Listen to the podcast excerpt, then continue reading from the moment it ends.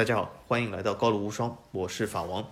好，今天的节目和以前一样啊，我们先会讲一下这个最近的法甲动态，然后呢，我们会讲一下这个今天节目的主角球队，那就是上次所预告的蓝斯队，然后最后呢，我会讲一些呃关于这个赛车活动内容啊。那么我们首先从这个法甲最近的动态开始啊。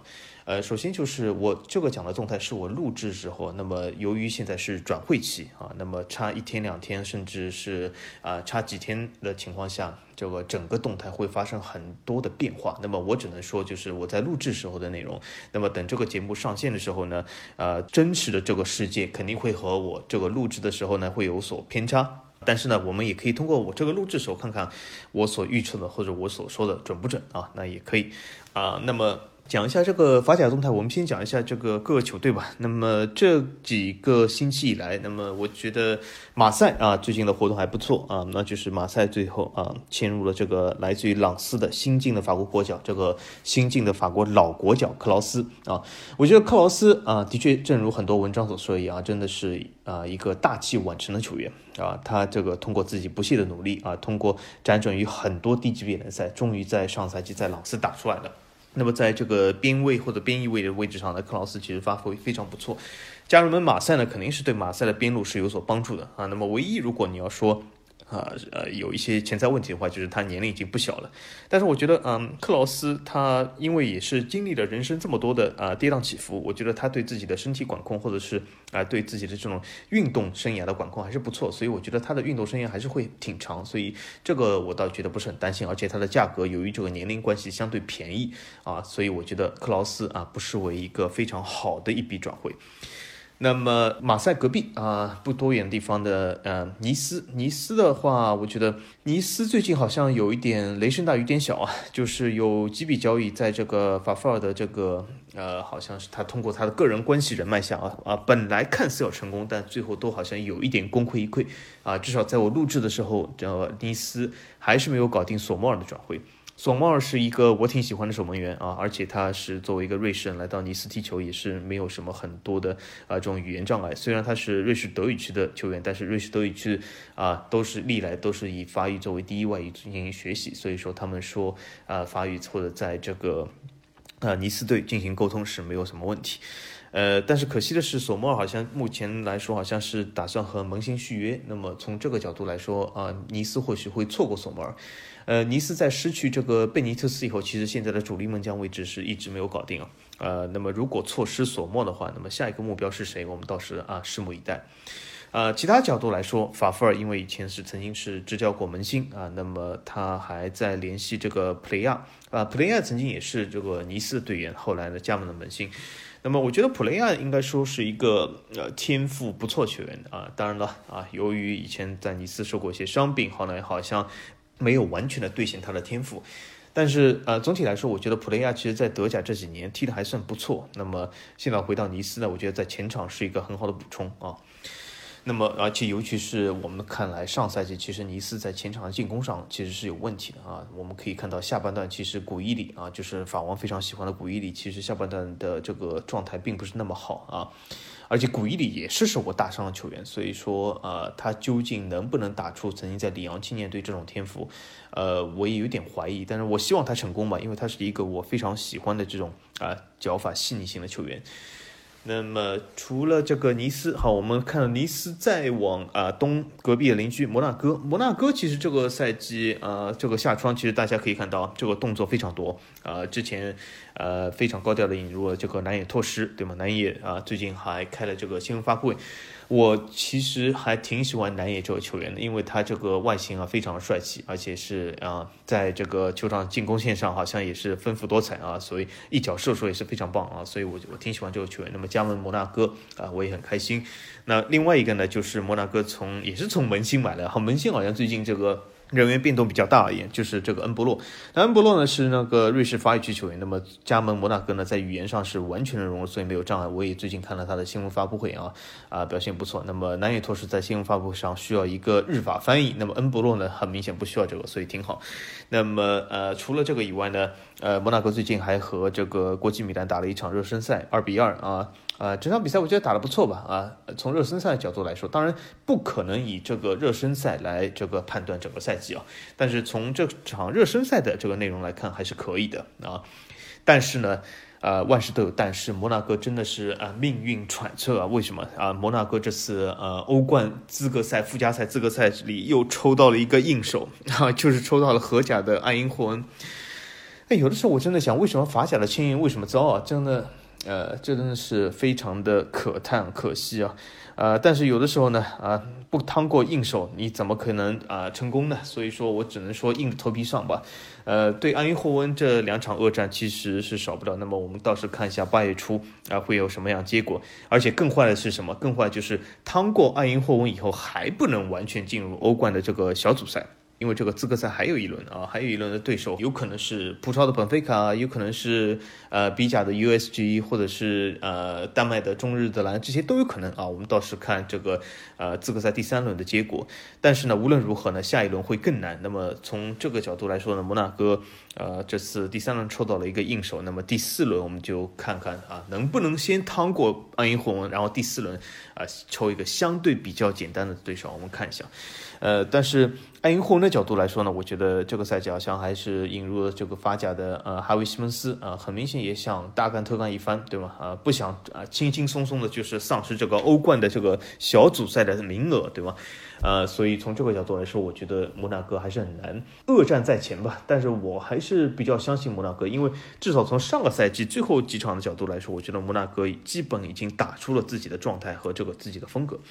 呃，但是呢，这次又引入一些新球员的，有的时候我们可以看到新球员的引入会丰富你的打法，但是从另外角度来说，新球员引入有的时候也有些风险，就是会打乱你之前的这种啊状态或者是整体的风格啊。所以说啊，我们到时候看一下，在说其他球队之前呢，我们最近好像还有一个热议话题，就是什么？就是呃，我们的 C 罗哥哥到底去哪里啊？这个是最近的一个热议话题。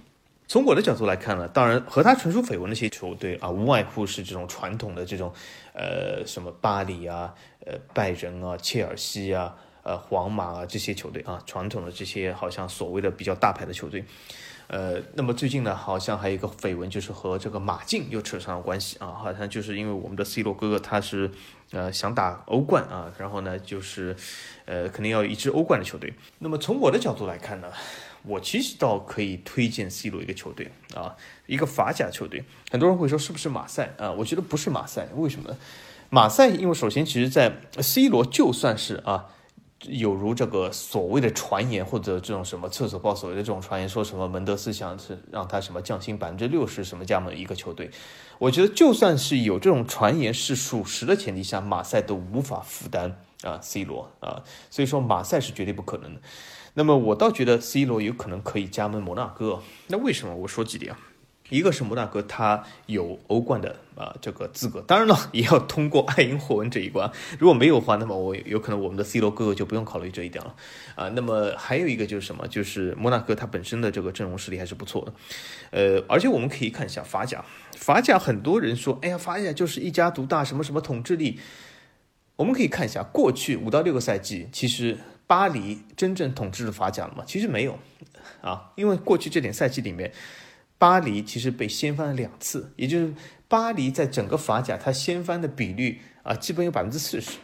百分之四十应该说是一个非常高的比例了，就是有百分之四十的机会你可以掀翻巴黎，这么高的比例，如果你还不去尝试一下，那么我十分怀疑啊，我们这个 C 罗哥到底有没有雄心啊？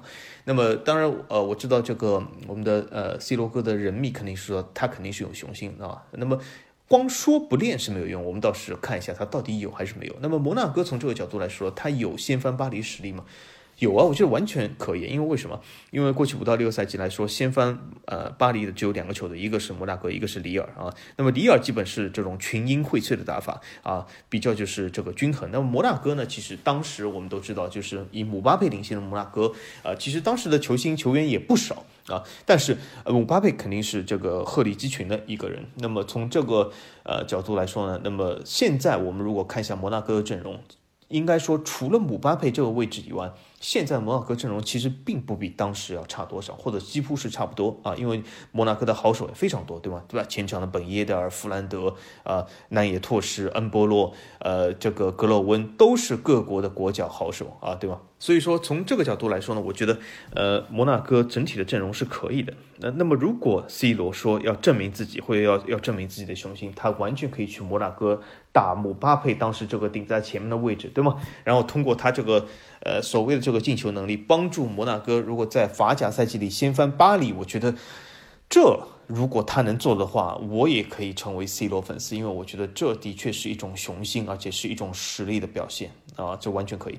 那么这就是从这个球场的角度。那么最后一个从经济角度来说呢，呃，摩纳哥首先是一个呃经济十分宽裕的这个球队，而且他的这个呃俄罗斯富豪老板也是十分的经济实力非常的雄厚。呃，从这个球队的呃经营或者财政角度来说呢，是非常的好，就是他不仅是这个账面这个非常好，而且是他经常可以。通过啊买卖球员盈利，所以说整个球队这个经济是处于非常好的角色。而且呢，摩纳哥总体的工资呢，呃，大大家或许不清楚一点，就是摩纳哥总体工资其实挺高的啊。那为什么摩纳哥总体工资可以做到很高呢？或者是呃高于其他法甲球队？那是因为摩纳哥是一个免除个税的这个地方啊。那么你在这个摩纳哥啊踢球，那么也是符合这个呃免除个税这个条例。那么从这个角度来说，也就是说摩纳哥真正的啊。球员支出，他真正的这种工资支出啊，只有其他很多球员的啊球队的一半啊，因为他是没有这个个税。那么从这个角度来说呢，他比较啊能把这个工资开得高一点啊，因为他没有这个税务的关系。那么从这个角度来说呢，他也是法甲除了巴黎以外唯一一个能够承受 C 罗这个工资的地方啊。呃，而且摩纳哥大家都知道，啊，就我们以前曾经做过一期这个黑店的节目，对吗？那么摩纳哥是整个欧洲最奢华的一个城市，没有之一啊。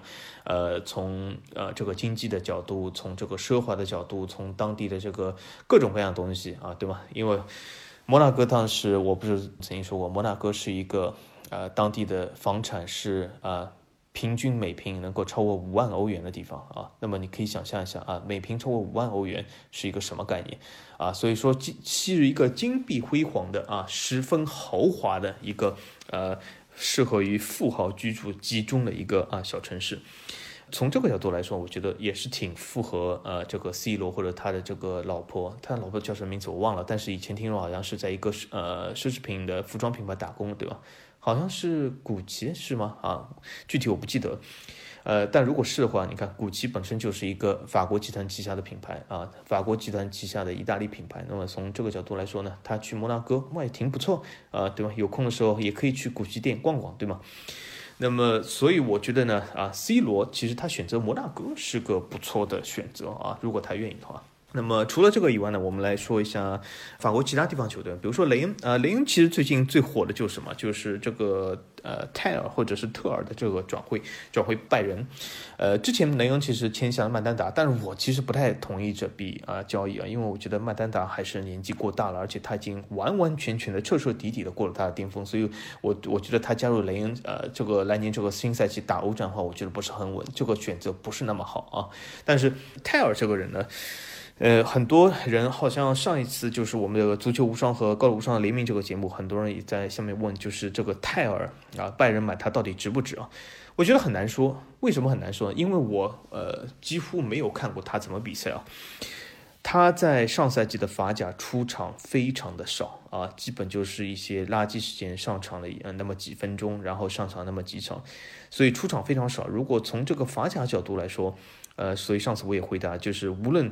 呃，有人吹这是好交易还是坏交易，那基本都是胡说。因为为什么？从这个法甲角度来说，他其实就上那么几分钟啊，对吧？他在法甲的总出场，就所有的场次加起来的时间都不足九十分钟。所以说，从这个角度来说，你很难判断这个人是好是坏。而且，呃，我本人或者我相信很多人其实都不看这个呃法国的青年联赛。那么。当然了，如果你遇到一些大神，他说我啊每场都看这个雷恩的青年队比赛，嗯，那么他可以告诉你。但是有多少大神是每场都看雷恩青年队比赛的？我觉得，呃，应该说不会很多，但是呢，不排除有这样的大神啊。那么你可以问他一下，但是从我的角度来说呢，我也不知道特尔到底行不行。但从这个，呃，拜仁对他的这个青睐，或者是雷恩给他的标价来看呢，我觉得特尔还是一个不错的球员。那么，呃，据说啊，他是说什么？他是那这个新一代的姆巴佩。但是我觉得这种新一代姆巴佩这种称号，就像呃之前很多说新一代的呃 C 罗、新一代的梅西这种称号给过太多太多人。那么究竟有多少这些新一代的梅罗打出了梅罗的水准？其实真的是少就少。所以从这个角度来说，我觉得所谓这个新一代的姆巴佩、泰尔也是，或者是特尔也可以。呃，听听而已，对吗？那么具体要看啊，到底行不行？那么我也祝这个特尔啊，或者是拜仁成功了。如果他能够去拜仁的话，我觉得不失啊，是一个呃对特尔一个非常大的历练吧。啊，我不说提升，至少是一个非常大的历练。因为拜仁毕竟是一支很大球队，那么竞争十分的激烈。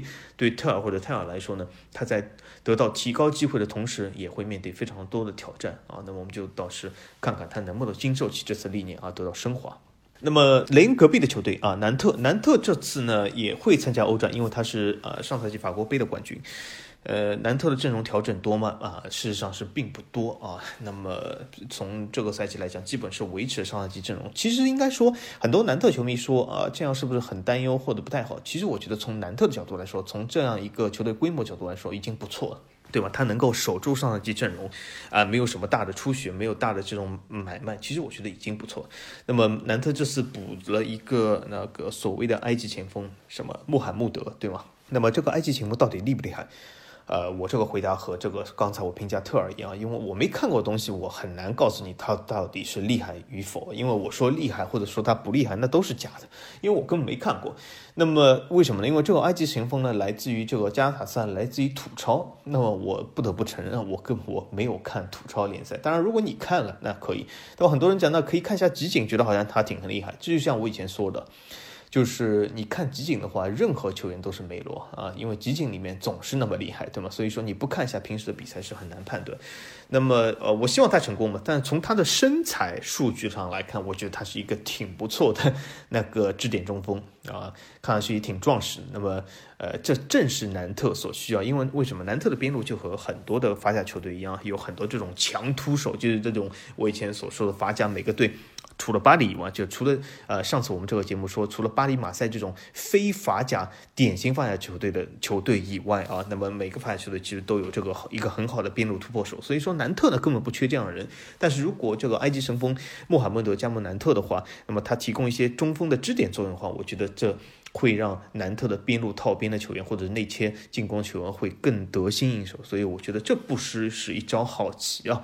那么从这个角度来说，如果这是恐怖阿雷的主意的话，我觉得他这个想法还是非常正确的。那么恐怖阿雷上赛季也是证明了他。这个作为小球队教练这个的优势啊，所以，呃，我也希望他在新赛季的欧战里面，我不求南特到底能够打出什么样的什么进入八强啊，什么四强，我只希望南特能够从欧联出线啊。如果能够出线的话，我觉得就这是一个十分强大的成功啊。那么再说一下南特隔壁还有一个球队啊，昂热，昂热。这次呢，其实说动作不大啊。昂热之前就是把这个啊他的一个年轻小将秋啊卖给了皇家社会啊。我觉得这笔交易做的不错，因为为什么？我觉得秋不像能打出来的样子啊。虽然他年纪非常轻，而且啊卖给皇家社会这价格也不便宜啊。所以我觉得秋卖出还是对的。那么这次南特呢，从这个布莱顿租进了西马，西马是一个。据说在捷克联赛非常妖的一个球员，那么这样的妖的球员，我觉得还蛮多的。那么欢迎他加盟法甲吧。那么西马既然被布莱顿啊这样高价买下，因为为什么也是个八百万身价的球员，对吗？这对我们昂热来说已经是高级货了。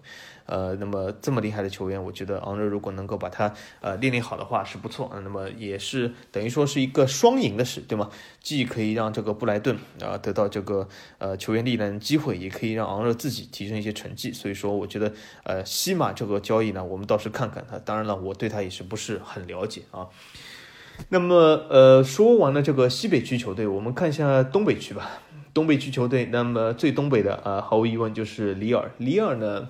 其实前几周的动作还蛮大，买进了克莱门的巴约。巴约的话，我之前一直是挺看好的。其实我觉得巴约是一个非常典型的传统的法甲中锋啊，呃，身体柔韧性非常好，而且呢非常的强壮。呃，但是也和传统的法甲中锋一样，就是有的时候这个技术稍微有点粗糙啊，啊，有就是身体对抗没有问题，技术啊这个略显粗糙。啊我们到时就看一下巴约能不能在里尔做好一个支点作用。但是这有点让我怀疑啊，里尔如果买进巴约的话，是不是代表这个我们的戴维肯定要离开啊？呃，如果戴维不离开的话，我觉得前场在维阿、戴维、巴约的这个三叉戟的带领下，那里尔下赛季这个进攻线会非常的美妙。但是从巴约角度来说，我觉得不失有可能戴维会离开啊，因为他们两个人的位置略有重复啊，不是完全，但略有重复。那么还有一个就是一个热门话题，就是里尔的桑切斯到底会不会呃去巴黎还是去这个米兰啊？首先就是里尔的 CEO 勒唐已经宣布，就是桑切斯肯定是会离队的啊，也就是他也不打算续约。那么究竟他合同最后一年对吗？那么买断费用其实无论是巴黎还是米兰，基本这个出价差不多，就是一千来万吧，对吧？一千两三百万。那么最终他去呃米兰还是巴黎，其实是看这个桑切斯本人的意愿。呃，桑切斯从现在的新闻来看，他本人是想去巴黎的，但是他不排除米兰，因为为什么？巴黎对他的这个追求有一点犹豫。为什么？巴黎虽然出价，但是对这个桑切斯这个整体的转会进度呢，没有把它视作一个呃非常重要的转会啊，有点拖拖拉拉的感觉。那是为什么？因为巴黎其实其他位置哈是更补强更为重要。那么桑切斯呢是一个。呃，我不不能说可有可无，但是是一个非常好的锦上添花的东西啊，并不是雪中送炭。那么从这个角度来说呢，离啊这个巴黎稍微有点犹豫。那么米兰角度来说呢，由于他的工资不如巴黎高，而且呃桑切斯本人是更喜欢会为这个高迪耶继续踢踢球，因为高迪耶曾经在这个里尔是他的教练。那么从这个角度来说，米米兰处于这个竞争的劣势，但是也不排除巴黎最终退出或者是看上其他球员，那么米兰可以趁机而动。那么我们到时也看看。呃，或许在我们这个节目上线的时候啊，这个桑切斯呃已经是有一个动向啊。那么东北区，东北区其他球队，比如说斯特拉斯堡，斯特拉斯堡其实这个赛季动作和以往各赛季一样啊，完全的不多，啊，基本就是一些小修小补。那么这个赛季呢，从巴黎租来达巴，呃，达巴其实我觉得。不错，呃，达巴其实这个球员，我觉得巴黎续约他外租他是对的，因为我觉得达巴还是有潜力的啊，而且他是一个本土球员，他和这种什么迪亚洛是完全是两码事啊，他的实力我觉得比迪亚洛还是要好不少。而且是一个可塑之才，啊，那么如果说现在实力的话，或许达巴，你真的说比我们的科球王克雷尔强吗？那也未必。但是我觉得达巴的啊潜力还是有的。那么去斯达拉斯堡历练一个赛季，或许啊能够会有一个很好的补充。而且巴黎如果真的在高迪耶的这个掌控之下打三后卫的话，日后对这个中后卫需求肯定是很大的啊。那么，呃，我觉得达巴如果在斯特拉斯堡如果能够历练成功的话，那么下赛季回到巴黎肯定也是有位置啊。那么东北区，东北区，那么既然说到巴黎，我们就说一下巴黎。巴黎呢，最近呃在展会上有些停滞啊，但是最近非常热闹啊。这个官方频道的这个节目非常的精彩，我很喜欢看，因为为什么他们现在正在做一个日本的这个呃巡回呃我。差点说巡回演出，但这个是有点像演出。这个呃，他们正在一个做一个巡回比赛。那么呃，从各个角度来说，他们在日本制作这个节目也很精彩啊，所以呃互动也很多，所以我挺喜欢看那个呃他们现在，而且在这个日本和当地的球迷，还有就是呃。这个所谓的呃各种各样的活动，或者是球迷也十分喜欢这个啊梅西、姆巴佩和内马尔。我觉得呃整体来说呢，这个呃日本之行很成功，而且呢呃这个打出的比赛呢也出乎意料的让我觉得是有高质量。比如说对川崎前锋，对吧？呃二比一啊。那么我这个节目上线的时候，或许已经打了第二场呃和日本的这个巡回比赛啊。那么到时我们看一下，因为第一场比赛我觉得川崎前锋踢的呃非常不错。那么巴黎呢？有一些机会，呃，但是呢，我觉得对方的这个防守和门将都还可以，那么没有把握住。呃，从比赛内容角度来说，我觉得还是为时过早啊。很多人讲这个，呃，维蒂尼亚是不是有一点呃太软啊？这我觉得也正常，因为为什么他从葡超来法甲啊，显得软一点是正常。但是我觉得他年纪还轻，对吗？完全可以练出来，因为我们都知道，呃。里尔的桑切斯其实是其实硬度还蛮强的，但他之前也是葡萄出来，所以说，呃，他他来法甲，呃，镀完金以后，现在的这个身体对抗已经不可同日而语了和当年啊，所以我觉得，呃，从这个角度来说，呃，维蒂尼亚也是有可以啊，应该说是，呃，有这个机会啊，补强这个身体对抗啊，那么这就是。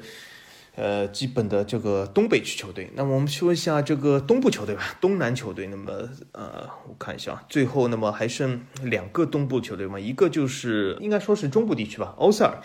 欧塞尔，欧塞尔，其实我们看一下啊，这个中资球队啊，升甲以后，其实在慢慢的、偷偷的补强啊，捡了一些圣火。从这个角度来说，我觉得也符合这个欧塞尔整体的定位啊。那么大家。这里而且也不要小看欧塞尔，欧塞尔这个球队其实还挺不错的。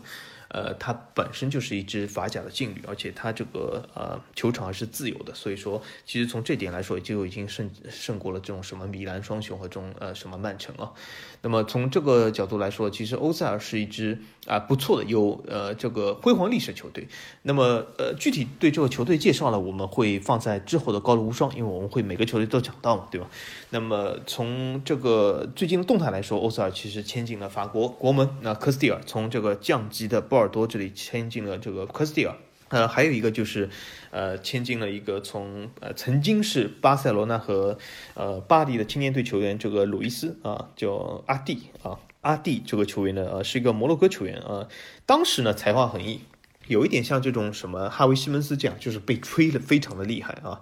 那么到底他有多么厉害，我们要看一下，因为他之前都是打的是青年队，那么现在呢，呃，我们要看看一下在法甲、在欧塞尔这样的球队，他能不能顶起这个球队。呃，我有点怀疑啊，因为为什么他这个身材真的是十分的单薄？我们可以看一下，呃，如果你感兴趣的话，呃，看一下这个欧塞尔，呃，他的加盟视频啊，去这个欧塞尔官方频道。这个球员真的是啊，瘦弱，瘦弱到不堪。我真的有有的时候想买一个这个汉堡王汉堡包给他吃一下。这个他真的应该增点肥哦，而且我说的不是增肌啊，应该增点肥。他真的需要一些脂肪，我觉得，呃，因为呃脂肪不够的话，我觉得在欧塞尔这么冷的地方，其实欧塞尔冬天还蛮冷的，呃，我觉得会有可能感冒，这样不太好。啊，那么欧塞尔其实我挺关注，因为为什么这个球队我一直挺喜欢，它本身就是一支法甲传奇球队，它的传奇倒不代表它这个什么呃什么成绩特别好，是因为对于欧塞尔这个小城来说，有这样的一个大球队其实是是不太容易的啊。虽然所谓这个大球队，其实在最近的十几二十年来也在不断的衰弱，但它曾经辉煌过，所以我觉得欧塞尔给我的呃印象是非常有好感，而且它的队徽也非常漂亮啊。呃，那么除了欧塞尔，那么东部啊，东部最后一个球队，我们讲一下里昂。呃，里昂其实最近动作非常多。呃，一个是让我非常不满意的是，他把这个迪布啊卖走了，呃，卖给了这个土超的加塔萨雷。呃，我承认迪布啊的确在上赛季打的不怎么样啊，当然他心里面不太满，作为里昂队长来说，但是我觉得这个是不是不太好？完全可以，当然我知道他工资不低，那么我，但是我仍然觉得他完全可以在队内啊，至少在边路形成一个竞争关系，对吧？完全我觉得去卖给加塔萨雷，当然有可能他自己觉得在里昂如果是失去主力位置的话会不太舒适啊，但是我觉得他自己也可以想象一下，就是在里昂竞争一下多好呢。对吧？因为我还挺欣赏这个球员。呃，另外一个角度来说，里昂在边路补充了这个阿贾克斯塔利菲斯科啊，这个球员呃年龄其实应该是比迪布还大。那么从这个角度来说，据说他蛮厉害的，是阿根廷国脚。但是呢，呃，换句话说，我也不看荷甲啊。那么就塔利菲斯特究竟厉不厉害，我们还是要在场上看一下他这赛季在里昂打怎么样。因为很多球员啊，他来了未必适应啊。就比如说上赛季我们看的，举个例子来说，沙奇里加盟的时候，大家都说哇，沙奇里哦哟啊，好厉害。其实连我法王都说过，哎呦，沙奇里好像呃挺厉害，对抗也不错，脚法也不错，前场又是多面手，挺看好他。但最后发生什么？半个赛季以后被里昂甩卖了，对吧？所以说从这个角度来说。啊，据说他好像在这个大联盟也踢得不怎么样，所以，呃，我觉得有的时候你不能光看呃印象流或者怎么讲。那么塔利菲斯科到底怎么样？我们到时候看一下这个新赛季法甲，好吗？好，那么这就是基本就是法甲球队的各个动态啊。那么从这个动态角度来说呢，这个赛季应该说，呃，等我们这个节目上线这期上线的时候，呃，基本是转会窗已经进行了一半。那么从我的角度来说，转会窗进行一半，到底呃对法甲的总体来说，我满不满意或者觉得好不好呢？呃，我是这么看，我觉得一般。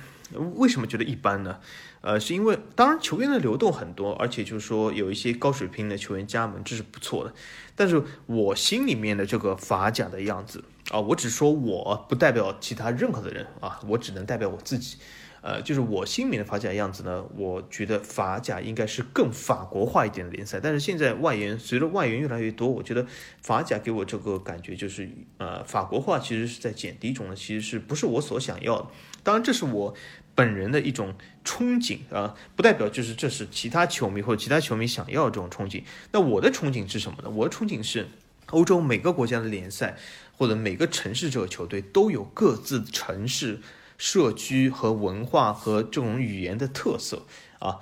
这是我的憧憬。那么有了这种憧憬，那怎么样实现这种憧憬？那就是你需要有大量的这种本土球员，甚至我说的本土都不是说啊，你只要法国球员都可以，而是说你里昂最好是有里昂球员，欧塞尔有欧塞尔球员，里尔有里尔的球员，这样是我的憧憬啊。那么很多人讲啊，这样来说是不是成绩会不好了？说实话。如果你真的在乎成绩的话，你为什么一定要看法甲的？所以我觉得也很奇怪啊，对吗？你可以去看这种什么十四冠的球队，对吗？那么从我的角度来说，我看法甲的最大原因是因为它是法国，它代表了法国文化，它代表我所喜欢的东西啊。那么它如果有一天它没有那么代表法国，那我为什么还要看法甲呢？是吧？所以这就是打翻了它本身这个意义。呃，从这个道理来讲呢，我觉得呃，这是我个人的啊。观感和看法，那么我希望其实，呃，很多国家都能怎么样，但是有的时候不一定是呃这个心想事成嘛，对吗？因为在现实生活中很多东西都是事与愿违的，这非常正常。但是我希望是什么？我希望一种什么状态呢？就是，呃，欧洲国家或者至少法国来说嘛，就是他。更大规模限制这种外援啊，就是我我我所想的是什么？比如说一线队啊，这这个是其实我们呃昨天在这个呃我们足球无双群还讨论过，就是我想了我讲的这种观点，就是我希望是什么？一线队二十五个人，他最多五个外援。那为什么我说五个呢？就是五个外援代表上场十一人里面至少大部分啊，因为六五嘛，至少大部分球员他不是外援啊，所以我说五个外援。那么你限制外援只是其中一部分啊。那么你怎么来提升本土球员？我说的真的是本土本城市球员，不是指这种啊，只是本国球员啊。那么如果你如果提升本本土球员呢，我觉得你完全可以规定青年球员的这个人数。当然，现在这个欧足联也好，各国足联也好，对这个青年球员的人数和他的界定，真的是十分的宽松。这样的宽松到，我觉得已经失去这个规则的意义了。而我所想是什么？一个球队二十五个一线队球员啊，五个外援最多，但是至少要有十个青训球员啊，十个青训球员。而且这个青训球员代表什么？这个青训球员不是现在说的这种这么宽松的规则，什么二十一岁以下来过三年，这。导致了很多球队，比如说像切尔西啊、巴黎啊、曼城啊，都在这种买卖青年球员，好像就是为了刷这种所谓的啊青训名额。但我准备有一个什么规定呢？就是二十一岁以下，你必须有五年至少在这个队的青年队踢球。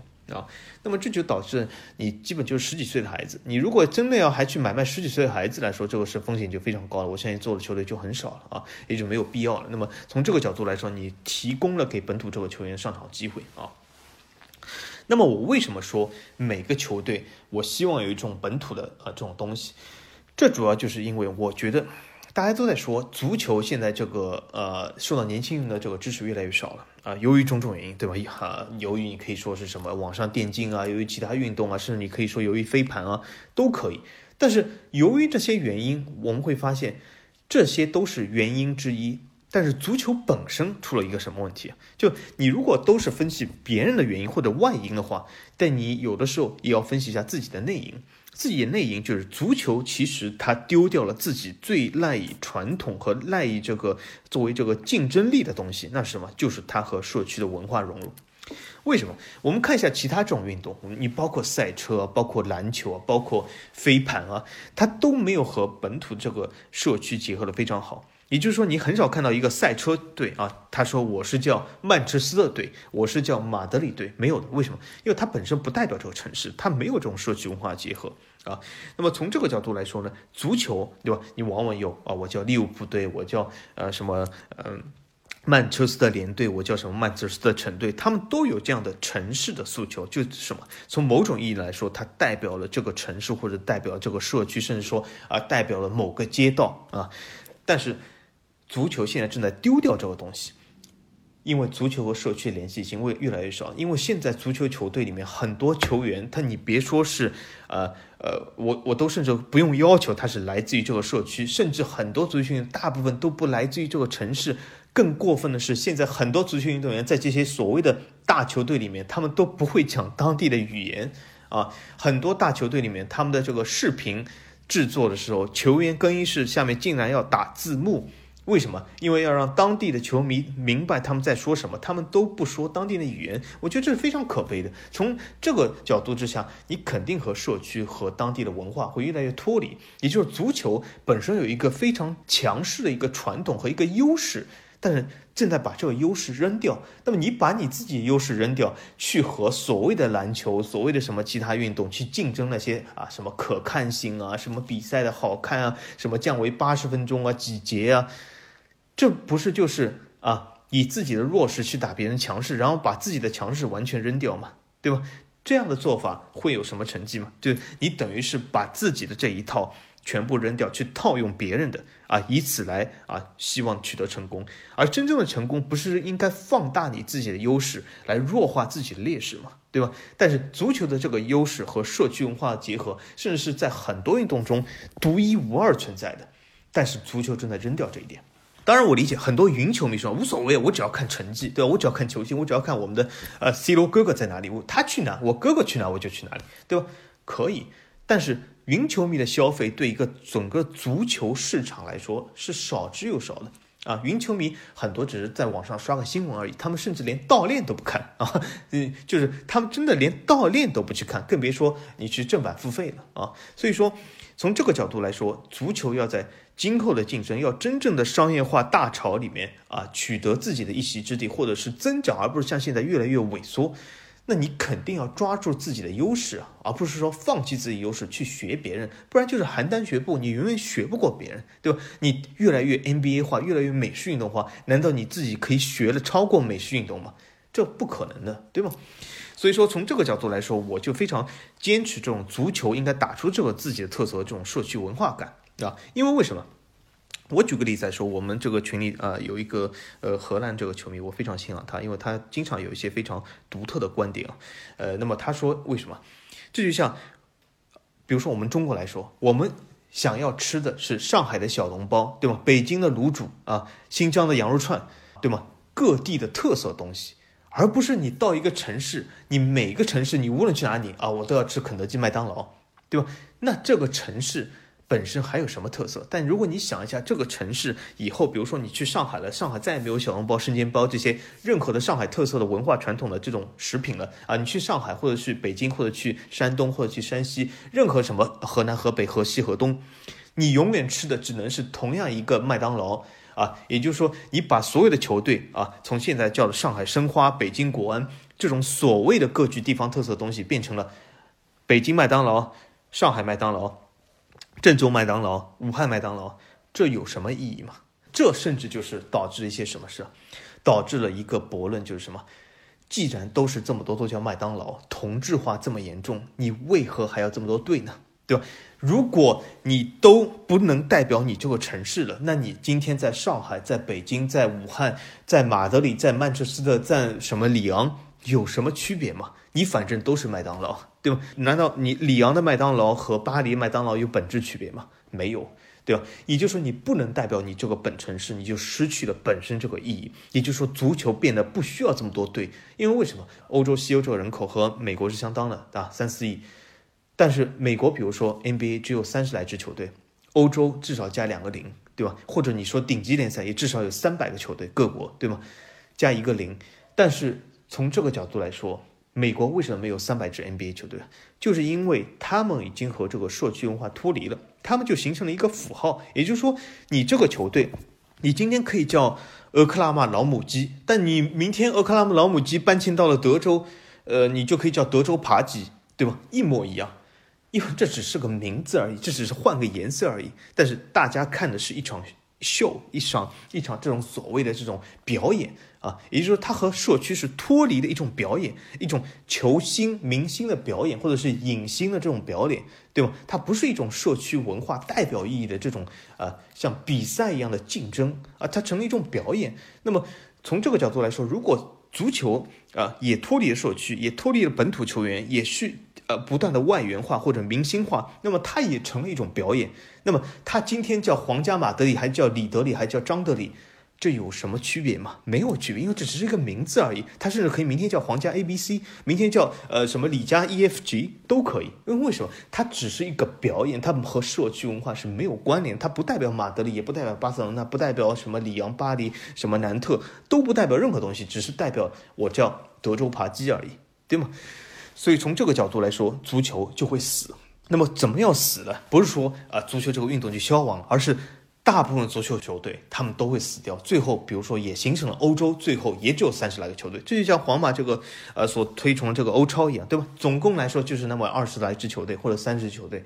因为为什么？他们这些二十来支、三十支球队也和社区全部脱离了，甚至于这支球队在哪里都不重要了。他们只是一场秀，一场表演，对吗？那么从这个角度来说，他究竟在皇马？需要吗？他为什么一定要在马德里呢？对吗？这个球队他又不代表马德里，他为什么要在马德里呢？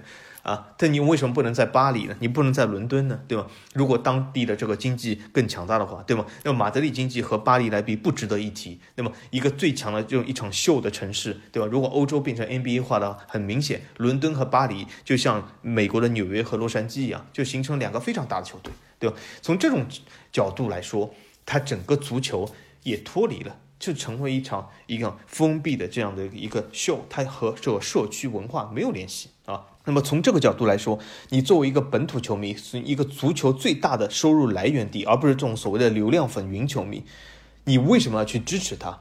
你就要问自己的，是不是你还应该把这个热情投入给这项运动啊？如果你说法王你会吗？我觉得我不会啊。为什么？比如说，你看，如果我是个开封人，对吧？哇，我说我们开封，哇，我引以为豪是什么什么什么包青天或者任何东西。但如果说我们开封有一家地方叫开封菜，它就叫 K F C，因为为什么？开封菜它不是名字也叫 K F C 嘛，它的对吧？拼音缩写对吧？如果说我们开封唯一拿出来东西就叫 K F C，开封菜啊，就是这个炸鸡，我会很自豪吗？我不会啊。因为为什么这个 KFC 到处都有啊？不是我们开封的特色，和我有什么关系呢？就算这个 KFC 是世界五百强，对吗？就算这个麦当劳是世界五百强，我们这个球队变成了开封麦当劳、开封肯德基，对吧？有意义吗？没有意义。但是如果我一个肯塔基州的球队，我们叫肯塔基肯德基，这个意义就稍微强了一点，因为这至少是我们肯塔基州的一种代表，对本土球员来说，或者是对本土球迷来说。所以，这种本土的基因是非常重要的。这是任何一个把城市名放在球队里的任何球队都需要去自圆其说的一种东西。这甚至也是死敌文化的一种来源。举个例子来说，现在很多死敌文化，你说皇马、巴萨、国家德比，呃，什么马赛、巴黎，什么伦敦德比，什么北伦敦德比。这些都是因为过去有故事，过去和社区、地缘、语言、文化、民族所相结合的这种故事，才有了如今的德比啊。当然，我知道从云球迷角度来说，他知道这个德比，他就是知道啊，因为他们告诉我的这个皇马、巴萨是敌对的啊，所以他们就敌对。我就呃，我是皇马球员，我就要非要恨巴萨啊；我是巴萨球迷，就要非要恨这个皇马。这种非常无厘头，而且是这种说教式的东西。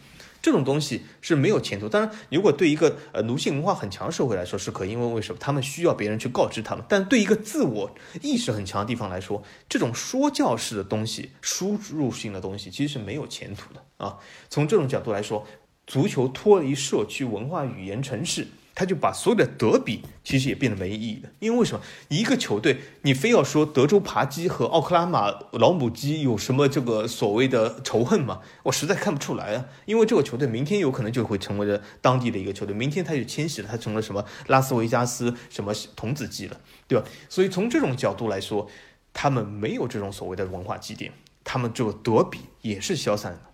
那么从我本人角度来说，我讲一个我本人故事。我曾经是申花队球迷啊，我非常喜欢申花队很多球员，比如说，呃，不是大家这种耳熟能详什么申思齐宏、范志毅，我曾经很喜欢谢辉，我喜欢这个呃守门员于伟亮，对吗？还有张勇、新峰、刘军、卞军，对吧？这些球员我都耳熟能详，而且我去这个球场还看过申花比赛。但是你现在问我还是申花球迷吗？我肯定不是啊。为什么？因为我。在很久以前就已经不是申花球迷了，因为申花的队员已经不是上海本地球员了，他们和我有什么关系？他们这个来自于五湖四海，和我有一点点关系吗？有一毛钱、两毛钱关系吗？没有，没有任何关系。我对他们没有任何的代入感，和以前这些上海籍本地的，啊，沪语球员来说，对我来说是十分亲切。比如说你去比赛里面，我在这个现场都可以看到他们在场上用上海话在互相责骂，哎，互相讨论啊。我们说的优雅一点，互相讨论，对吧？但这种东西就是一种非常大的融入感。不论他们踢了多么的好，多么的差，我其实根本无所谓。申花是夺了一百个亚冠，比如说申花现在拿了五湖四海球员，他是中超什么十连冠、一千连冠，无所谓啊。因为为什么？这不是你的。带入的东西，这和你没有关系的这个东西，这个东西就算再强大，和我有什么关系？它就算是欧冠五百连冠申花，可是它这申花和我没有关系。我我为什么要喜欢呢？这个申花明天叫李花、张花、刘花都可以，对吧？但是以前的申花，比如说它有鱼尾亮时代，它有呃新风谢辉变军的时代，这就是我的一种代入感。我喜欢他们，他们就算降级，我也喜欢他们。这个问题不在于这个降级，不在于多少冠啊，所以很多云情侣把这个东西都说成多少冠，我就觉得这个欣赏的角度和我是十分不同的。我喜欢的是和我能够融入在一起的东西，而不是那种和我们我们完全没关系的。这就是我现在对这个欧洲足球的啊所谓的这个看法啊。当然了，同不同意随便你啊，这只是我的看法，不代表任何人。好。那么说这些，我们今天进入我们这个球队介绍嘛，兰斯队啊，兰斯，兰斯这个球队这样吧，我先简简单单的说一下这个球队啊，因为我们今天大部分我想说一下是兰斯这个城市，因为这个城市其实应该说比球队来说，我觉得更为重要啊。我们刚才才说了嘛，对吧？有的时候你这个城市文化啊，就是和球队这种连接纽带是非常重要。那么我们今天讲完城这个球队，我们就来讲这个城市。首先，这个球队来讲，球队来讲，呃，兰斯是一个法甲一支老牌球队啊，这是毋庸置疑的。虽然它现在应该说是规模比较小，呃，它因为为什么？兰斯这个城市本来在法国大都会区里面就是算比较小的，并甚至不在前二十大。当然，这里这个所谓的什么百科迷要跳出来说，兰斯啊，我查了是法国第十二大什么人口城市，对吧？那那那只能说明你真的没有听我们之前说的这个啊，球迷对欧洲足球的误解那一期啊，就是什么啊，欧洲讲的是都会区，不是讲这个城市。兰斯你所查出来只是兰斯这个市政，也就是刚才我们讲的申花队，你查出来只是虹口区的人口啊，并不是上海啊。兰斯这个市政来说，它的确是排名十几位。但是如果兰斯整个都会区来说，它的都会区人口是在法国二十名开外的啊。那么从这个角度来说，兰斯的规模相对来说比较小。那么，呃，从现在的商业或者足球这种角度来说，你规模城市规模相对比较小，那么你这个球队啊肯定会相对的比较小。呃，那么很多杠精要出来说啊，不对啊，我知道有些什么大球队小城市。再听一下吧，对吗？我知道你要举出什么例子，我要我知道你要举出什么比利亚雷尔的，对吗？听一下啊，听一下我们这一期啊，就不用在我这里多费口舌了啊。那么好，那么兰斯兰斯啊，他虽然球队规模不大啊，但是他有一些非常大的优点啊啊，他什么优点呢？比如说兰斯的球场啊，非常的漂亮啊，零八年新修建的这个球场，而且呃，看上去这个样子非常不错啊，挺有特色。虽然它不大啊，但是呃。现代化功能都是非常不错。你真的要说现代化功能话，那要比伯纳乌什么纽坎普强多了。那为什么伯纳乌纽坎普连个顶棚都没有啊？现在才在修。那么兰斯这个球场啊，零八年完工的，非常漂亮。它所在位置也非常漂亮，呃，曾经好像我曾经提到过，它是在一个河边，在一个森林区里面，当然非常漂亮，非常的隐秘。从这个，你如果用一个这个无人机，呃，你如果买一个这种无人机拍摄的话，会觉得这个球场在这个整个森林河边是非常非常的啊宜人，非常漂亮。那么，所以说它是一个非常不错这个球队。战绩上来讲，兰斯其实也有一个重要一笔，虽然他最近一次升级，我记得应该是二零一八年左右，我记得他是从法乙升上法甲的啊，但是。呃，之前他有一个非常辉煌历史，呃，他至少比如说法甲，他是个法甲六冠王啊，六冠，他不是连在一起，但是呃之之间呢，很多的冠军他的确是连在一起，因为为什么呢？因为兰斯在五六十年代是他的巅峰啊。那么从这个六冠的角度来说，在法甲其实排名也非常前列，因为法甲最多的冠军球队啊，这个。圣安蒂安和巴黎就有十个冠军啊，那么所以说从六冠角度来说，也是一个非常重要球队。那么说一下他为什么会大部分冠军都连在一起呢？那是因为在五六十年代时候，兰斯达到巅峰，这个时候兰斯还代表了法国参加了冠军杯，呃，冠军杯其中啊两次决赛对手都是皇马啊，都是皇马，呃，也就是皇马这个五十年代五连冠里面啊有两次杯竞班球队都是兰斯，呃，一次是这个。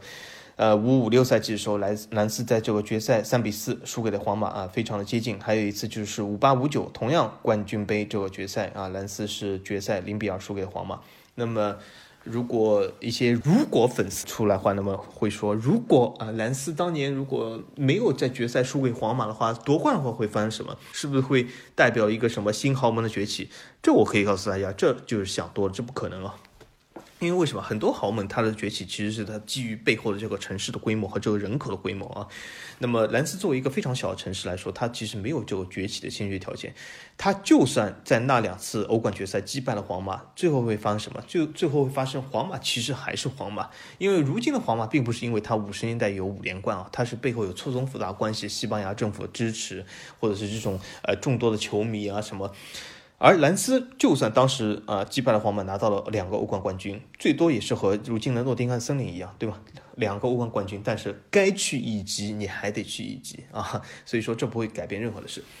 但是不能说兰斯就是说不呃，通过这个不是说一支呃老牌强队，他的确是法甲的一支老牌强队，他很多时候都在法甲，但是呢，呃，正如很多法甲这个球队一样，就是他的表现比较起伏。他虽然是很多时候都在法甲，但也有不少的时候，很多赛季不少赛季是在法乙度过的啊。那么从实力现人现有的实力角度来说，那么我觉得现有的教教练加西亚加西亚呢。是一个还可以的教练，他是一个非典型性西班牙教练。为什么？他作为其实一个加泰罗尼亚人，那么作为一个加泰罗尼亚人，很多加泰罗尼亚人最喜欢干一件什么事，就是去隔壁的法国工作。那么他也是这样一个人，啊，因此他去了呃不少法甲球队，他去了去过这个圣安蒂安，去过这个兰斯，对吗？那么呃他还去去过了奥地利也执教过。那么从这个角度来说，也打造了他这种。不完全的典型西班牙化，呃，因为很多这个，比如说加泰罗尼亚出来的这个教练或球员，你肯定会说他是不是打传控的啊？很明显不是啊，呃，那么他是一个比较偏保守风格的教练。当然，他很多执教的球队啊，除了在红牛期间以外，呃，他执教球队都不是那种强队，因此有的时候你不得不保守一点。所以我觉得，如果他这个保守风格，呃，是由于这个球队所限的话，那么如果他去了一家比较大的球会，那么可以。体现出他真正的一面。那么他曾经在这个萨茨堡红牛打过几个赛季呢，其实还是不错的，说明他其实是能够进攻，只由于这个呃球队所限，他没有办法完全打出这个进攻的一面啊。所以说从这个角度来说，我觉得加西亚还是一个不错的教练。那么他在兰斯呢，其实上赛季的成绩也算可以啊，虽然和之前兰斯打进欧联这个呃，当然后来这个资格赛没有进啊。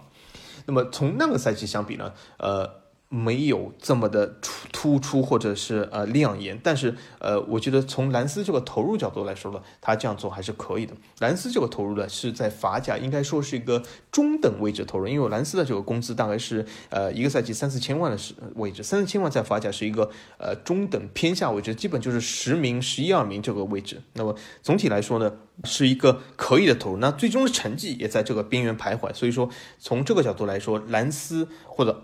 加西亚打出了兰斯所投入的东西，那么从这个角度来说，我们可以说是不好不坏啊。那么兰斯投入这些东西呢？那么三四千万的工资，呃，很明显会造成他的明星球员不会那么多。呃，比如说兰斯几个呃比较突出的球员，很明显就是作为法甲球队嘛，就像我以前说这个琼安美女转会的时候，对吧？每个法甲球队都有一个受邀啊，除了这个巴黎，因为巴黎非典型法甲球队。那么作为一个典型法甲球队来说啊，对吗？那么兰斯肯定有他的受邀，对吗？有好，而且他有好几个这样类似的，比如说这个。姆勒西啊，什么呃呃马图西瓦啊，这些受邀对吗？都是兰斯的标配。那么作为一个法甲球队，他肯定也有一些比较突出的边路球员，比如说嗯姆布库啊这样的球员。那么兰斯应该说，呃上个赛季应该说最最亮眼的球员，那么毫无疑问就是埃基提克啊。那么从埃基提克角度来说，我们今天。呃，就借着兰斯这个机会讲一下他，因为为什么？因为他最近不是转会巴黎了嘛？呃，很多人问，就是埃希特克这个球员到底怎么样？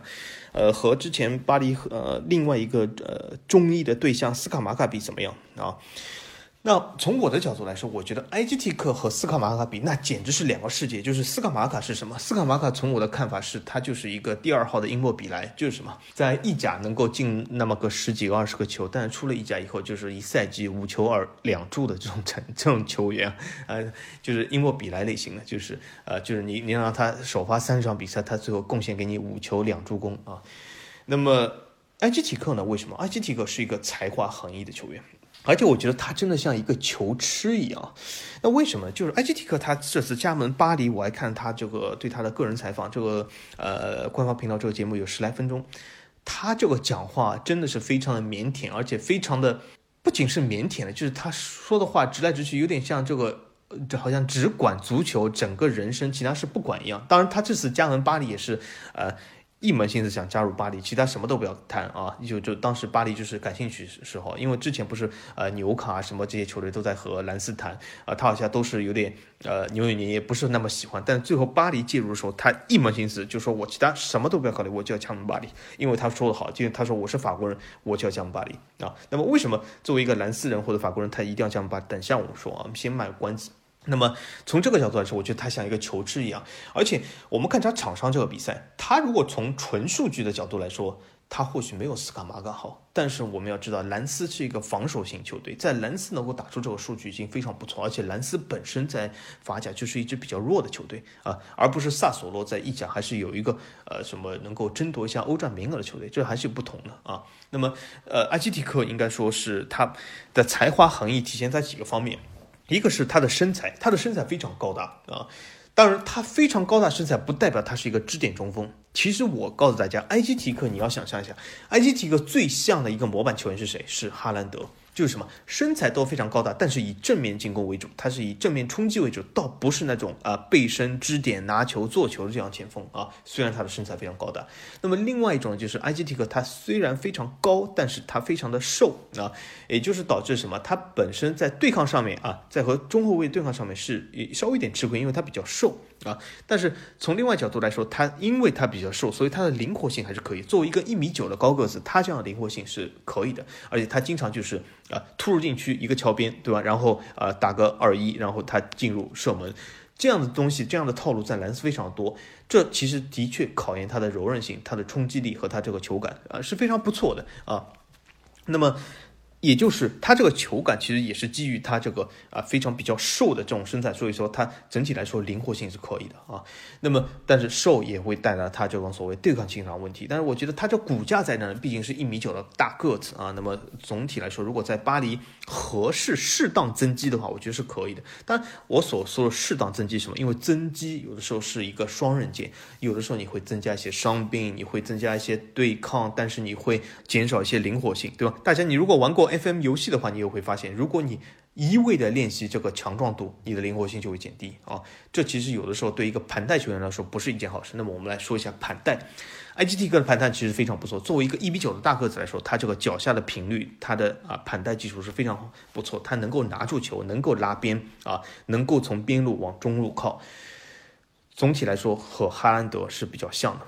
但是你如果真的说他的盘带是不是像这种非常矮个球员那种法甲呃知名这种边锋过人王这种盘带，比如说你像佩佩啊，你像英超的这种什么圣马克西曼这样，这倒没有啊。他我说的他盘带不错，是基于一个一米九的大个子里面，他的盘带是不错。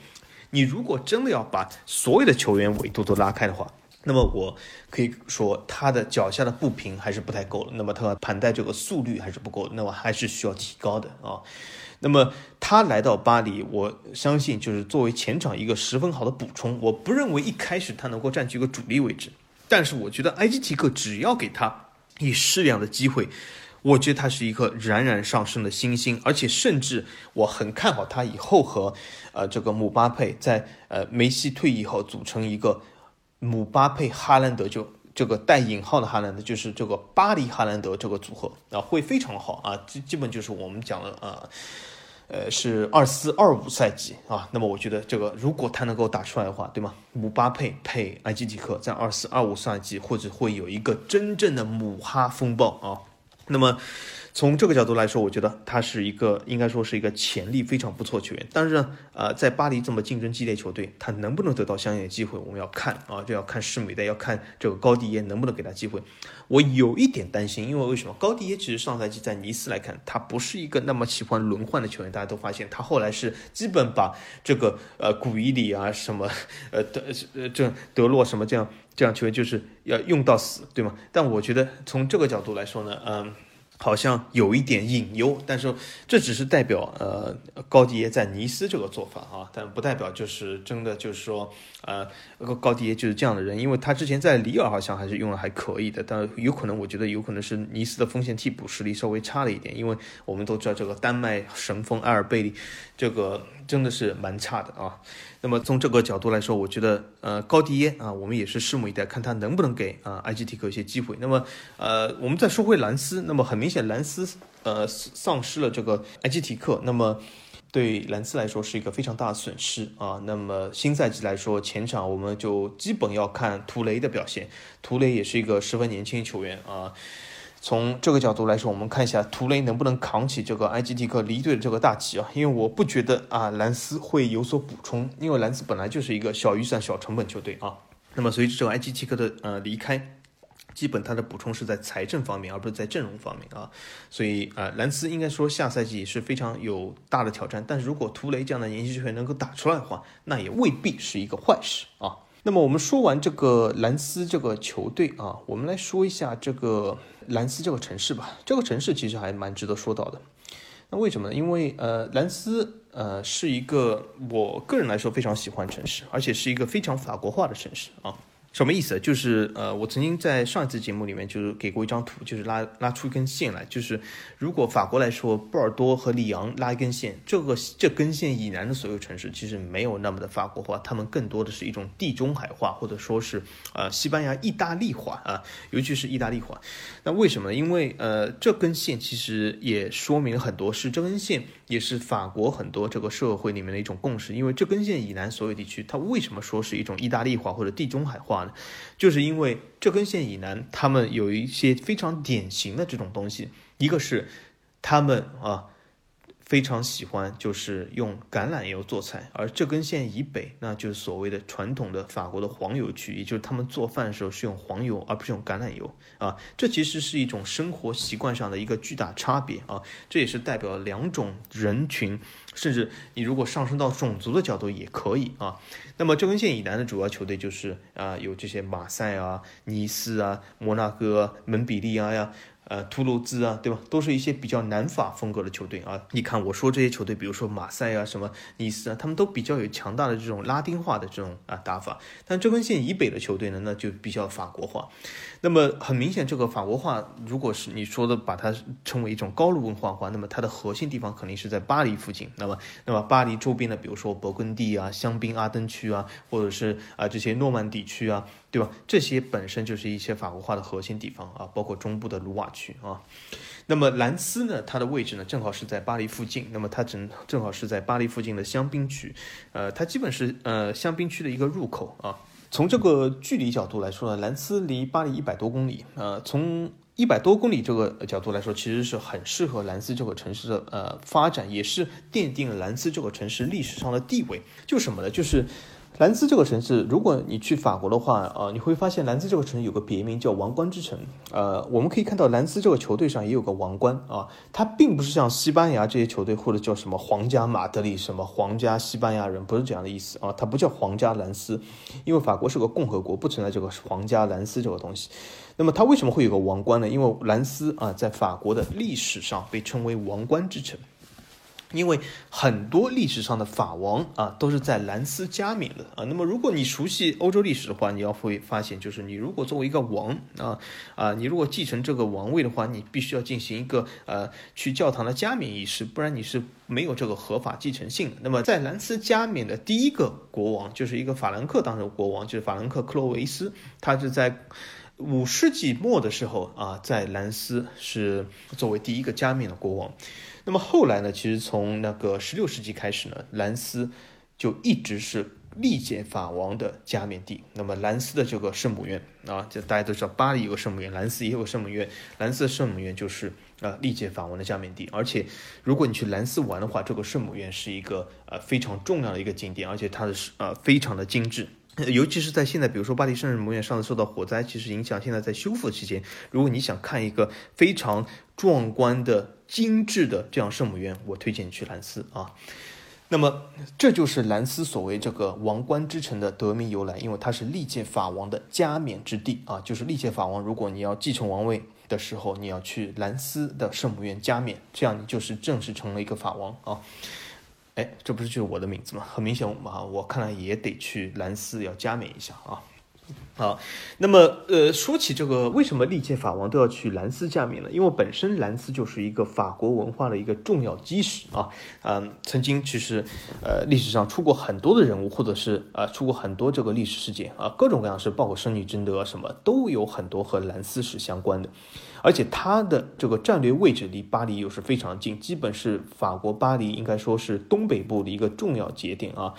它的这个所谓这个加冕，也是由于它离巴黎这个距离相对来说比较近，而且啊，随着这个现代化，比如说这种呃现在旅游业的这种发达，兰斯的本身的旅游业是非常的好，就是因为它这个距离离巴黎不是那么远啊，它可以让很多去巴黎旅游的时候，你在巴黎有那么一天的时间，你可以去兰斯来一个一日游。因为你会发现，如果你要进行一个一日游的话，呃，你如果在巴巴黎作为核心，因为很多这个游客不是飞到巴黎，他国际机场在那里，比如说很多你的酒店啊什么都订在那里。如果你不想啊，在各个地方订很多酒店，就是这样，因为会限制你的行程嘛，对吧？很多人讲，呃，如果我去整个法国，我要去各个城市，每个城市我都要啊事先安排好，比如说呃。一号我订这个酒店，二号我订三那个酒店，三号我订另外的酒店，这样会限制你的行程。里面只要有一点啊没有按照行程，会有一些突发事件，那你整个行程就乱了，对吧？所以很多人去一些地方旅游，你就会有一个基地，或者说所谓的一个基点城市，就是你大部分酒店都订了这个城市，然后从这个城市发散出去。那么兰斯其实就是有这个非常大的红利，就是为什么？因为它离巴黎非常近，如果你坐法国高铁的话，其实一小时不到就就到兰斯。所以说是一个非常方便的地方啊。那么，呃，从这个角度来说，我们也讲，就是如果你去法国旅游的话，就是你最好你的旅游目的地啊，你要和法国的高铁地图所结合。呃，从这个角度来说，现在的法国高铁覆盖率已经非常高了。呃，大部分的城市啊都有高铁覆盖，除了一些非常小的小镇啊。那么这些小镇呢，或许就你去的时候要呃。呃，相对来说比较困难点，你需要租辆车啊，或者是怎么样？比如说一些中部的小镇，对吧？那么在在法国东北部、东部和西部和东南部地区，其实这个高铁覆盖率几乎是百分之一百啊。尤其是你如果打开高铁地图的话，你会发现东北和东南啊，那是十分密集的啊。那么从这个角度来说，兰斯它有一个得天独厚的位置，就是它可以作为巴黎一日游啊，就是四十来分钟高铁就到了兰斯。那么，呃，你如果去到兰斯的话，那么它而且玩的地方非常多。因为为什么？如果你说啊，仅仅是因为四十分钟高铁啊，那么你可以选择，比如说我我为什么不去这个呃皮卡迪？有你为什么不去呃欧塞尔？为什么不去奥尔良？这些地方其实也是四十分钟、五十分钟高铁就可以到啊。这也是因为其实兰斯能够比这些地方来说能够可玩的东西强。一个是比如说刚才。我讲的就是，呃，这个所谓的呃兰斯的呃圣母院，对吧？法国国王的加冕地方，还有一个就是。兰斯整个城市，由于这个历史文化底蕴的所在，它整个城市市中心它非常的漂亮，非常的啊，有很多文化的遗址，甚至是被联合国评为这个文化遗迹的这个市中心。而且它这市中心呢，相对来说比较小，因为如果你讲这个市中心啊，像巴黎这么大，像小巴黎这么大，那么你走路是不可能，你要借助当地交通工具啊什么，或者你要租辆车，那就比较麻烦。但是兰斯它为什么比较容易玩呢？就是你在这个市中心。可以通过步行来达到很多景点啊，而且呢，它除了这个市中心以外呢，因为它这个城市相对比较小，你就进入这个乡村的地方，那么就是我们等下要讲一个另外一种啊游玩的风格。但是整个市中心里面，它很多景点是比较的密集，所以说从这个角度来说，作为游客来说，一日游是相当的符合或者适合的。但如果我们讲，比如说欧塞尔，你如果去欧塞尔，其实距离差不多，但是欧塞尔。整个你能够看到的东西，虽然它有一条非常漂亮的河啊，但是你整个能够看到东西和兰斯这种历史底蕴来说是没法比的。而且兰斯作为一个呃法王之前加冕的城市，我指的法王是历届方，不是我，就是这种加冕的地方，呃，你可以看到它的市中心、它的格调、它的这个大道是非常有格调的啊，和一些法国的小城是完全不同的。那么从这个角度来说，所以它是一个非常好，而且它除了这些呃古代的这种呃近现代的这种历史底蕴外，还有一些现代的，比如说呃呃，如果你是二战粉丝的话。呃，二战的这个德国无条件这个停战协议就是在兰斯签订啊，所以说，呃，也是有他当地还有一个博物馆是介绍这个东西，就当地呃当时签订这个协议的地方啊，所以说很有意思。而且还有一点是什么？就是兰斯它这个呃城市市中心搞得非常漂亮，而且它每年的这个五月到九月还有一个灯光秀，晚上都有一个灯光秀，非常漂亮。从呃这个圣母院周边辐射出去，而且是以圣母院为核心啊，辐射出去会非常漂亮。另外一个就是它的地理位置好，还有一点就是，你如果不是说一日游，我当天要回巴黎的，你还可以继续啊，从兰斯这个角度往东部或者往东北探进，对吧？呃，尤其是往东部会比较简简单一点。虽然它这个啊，它这条高铁线直接是通往色当的，但是你如果啊。重新回线作为啊，作为这个往东去的话，那么兰斯这条高铁线呢，还可以去梅兹、去斯特拉斯堡啊。那么从这个角度来说呢，呃，你其实呃也可以有把你这个旅程能够有所拓展。从那个方向来说，因为梅兹、斯特拉斯堡都有很多可玩的东西啊。之前我也介绍过，梅斯是一个应该说是呃，我我说的说过去法国必去的一个城市之一啊。那么，所以说从这个角度来说，兰斯从这个旅游的角度和人文的角度来说，是一个必经之地啊。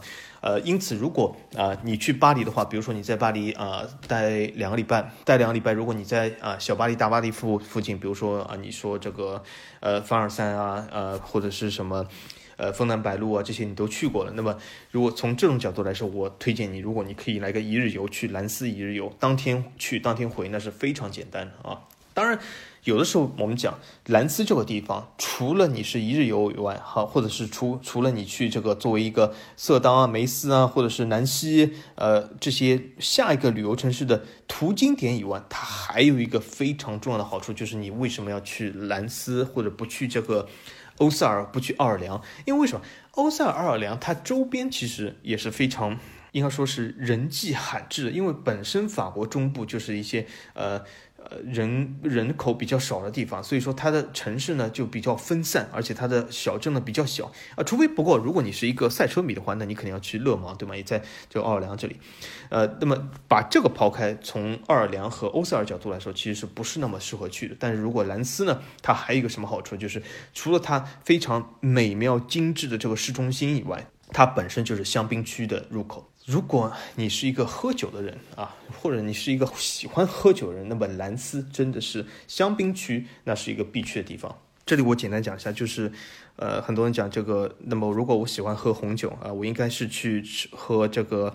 去兰斯香槟区还是去呃呃西南的波尔多，这是两种风格，对吧？一种是波尔多那里生产的是红酒，那么兰斯这里是生产的是呃白葡萄酒。那么带气泡的白葡萄酒在香槟地区生产的带气泡的白葡萄酒又叫香槟啊。这里我也可以给大家一个这个概念。换句话来说，如果你喝的是呃一种。带气泡的白葡萄酒，但不是在香槟地区生产的，那么它不叫香槟，它只是叫气泡酒啊。所以说，这个香槟这个概念是啊非常局限的，非常只是特指在兰斯这里附近香槟区所生产的啊香槟气泡酒，那才叫香槟啊。所以说，香槟是一个，其实是一个品牌，是个地名啊。这是在欧盟和各国法律里面都有明确规定啊。呃，为什么呢？因为它当时它它这个地名它就叫香巴尼，对吧？它就是中文译过来就叫香槟，对吧？那么所以说，只有在当地生产的白葡萄酒、气泡酒，那才能叫香槟。任何其他地方生产的白葡萄酒、气泡酒，包括在勃艮第，包括在德国，在任何地方，它只能叫气泡酒，不能叫香槟啊。那么香槟总体来说也是一个法国的文化遗产和一个文化特色。那么如果你能够叫香槟的话，嗯，大家可以发现这瓶酒本身的价值就要上去非常多，因为这当时是一种非常有呃当地特色的一种酿酒。那么波尔多来说呢，它就是比较没有这种白葡萄酒或者这种气泡，它主要以红酒为主。这主要是由于气候造成的，因为白葡萄酒需要一些比较相对来说比较冷的环境，而波尔多呃这种红酒相对来说需要一些比较温暖的环境，所以这是葡萄种类不同啊，对吧？就比如说白葡萄酒这种索比尼翁布朗或者这种这种东西，比较需要这种啊相对来说冷一点的地方啊，像兰斯这样十到十八度这样的气温是非常适合这种生长的啊。那么。香槟呢？如果你是喜欢喝呃香槟的，那么很明显，你必须要到香槟的故乡兰斯去看一下，那里是酒庄无数。这就是我说的，如果你去到兰斯，你想不是一日游回到巴黎的话，那么你可以在兰斯又待一个星期。为什么？因为它那里香槟区里面有无数的酒庄啊，你可以开车自己去啊。那为什么你要在当地居住呢？因为你去了酒庄，你肯定要品尝各色各样的香槟。或者是白葡萄酒，对吧？那么你肯定需要在当地住下来，你不可能又继续开车，因为这是违法的酒驾，对吗？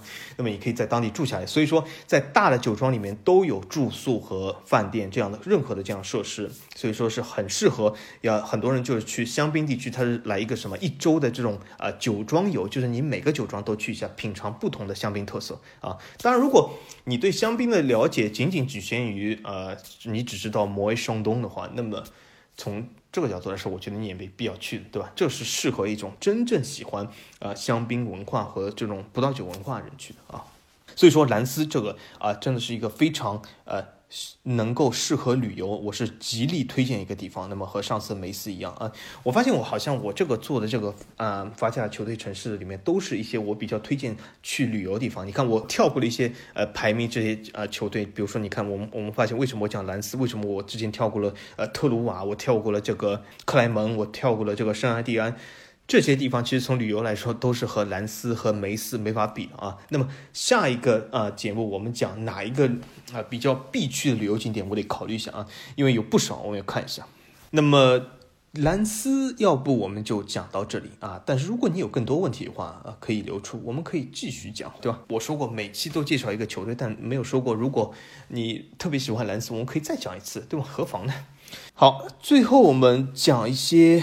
赛车内容吧，那么其实问题也非常多，但是我今天就想问题就讲一个，然后讲一下上次没讲完的东西啊，因为还是要有一些这个连贯性。那问题我就随便选一个，我们这个去玩车的话，已经是改装赛车，没有路牌的话，怎么去拖车？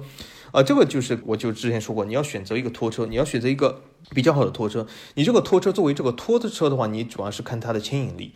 那么从牵引力角度来说呢，呃，往往一些大型的柴油 SUV 啊是比较适合的啊，比如说卡宴可以啊，呃，宝马叉五啊，奔驰 GLE 啊，这些都可以啊，都有一些柴油款。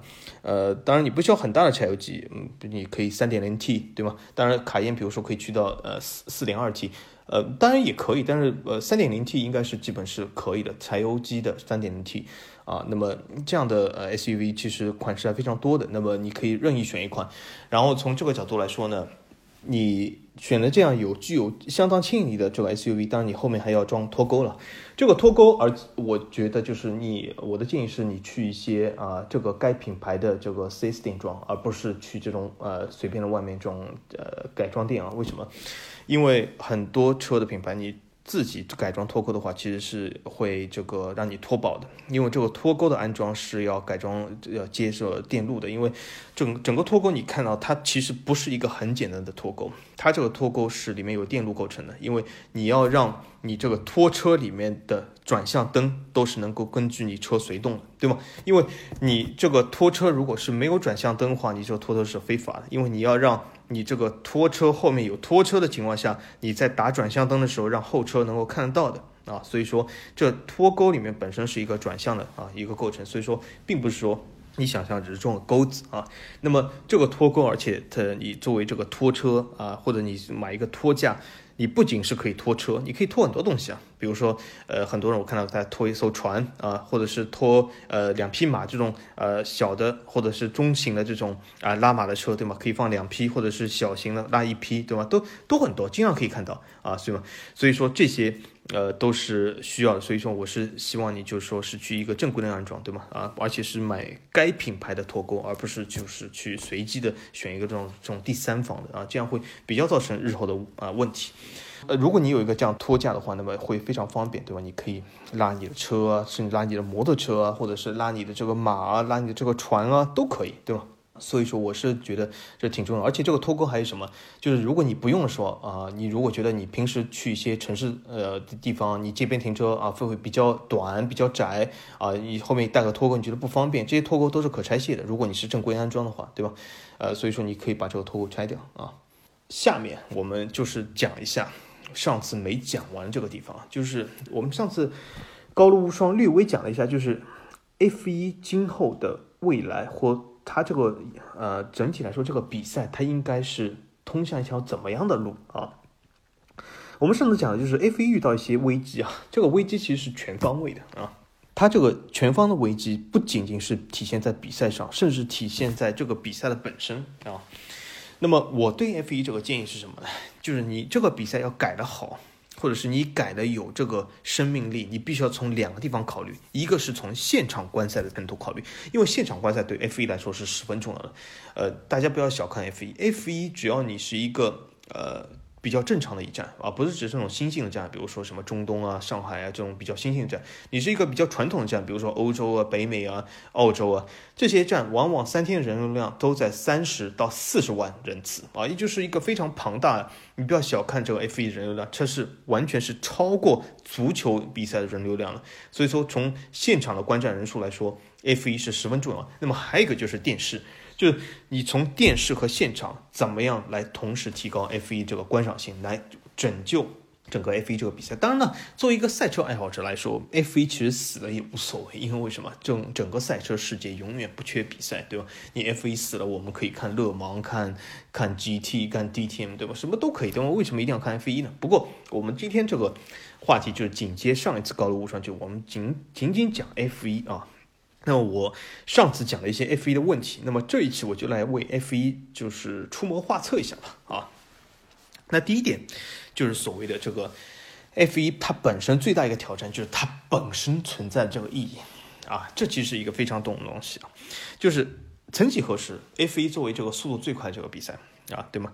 大家以它的速度而震惊，以它的速度而惊讶，对吧？大家呃一直知道速度是 F 一一个很大的卖点。但但现在大家都知道，由于这个电动车的引进，很多燃油车它的速度其实已经不是一个卖点了啊。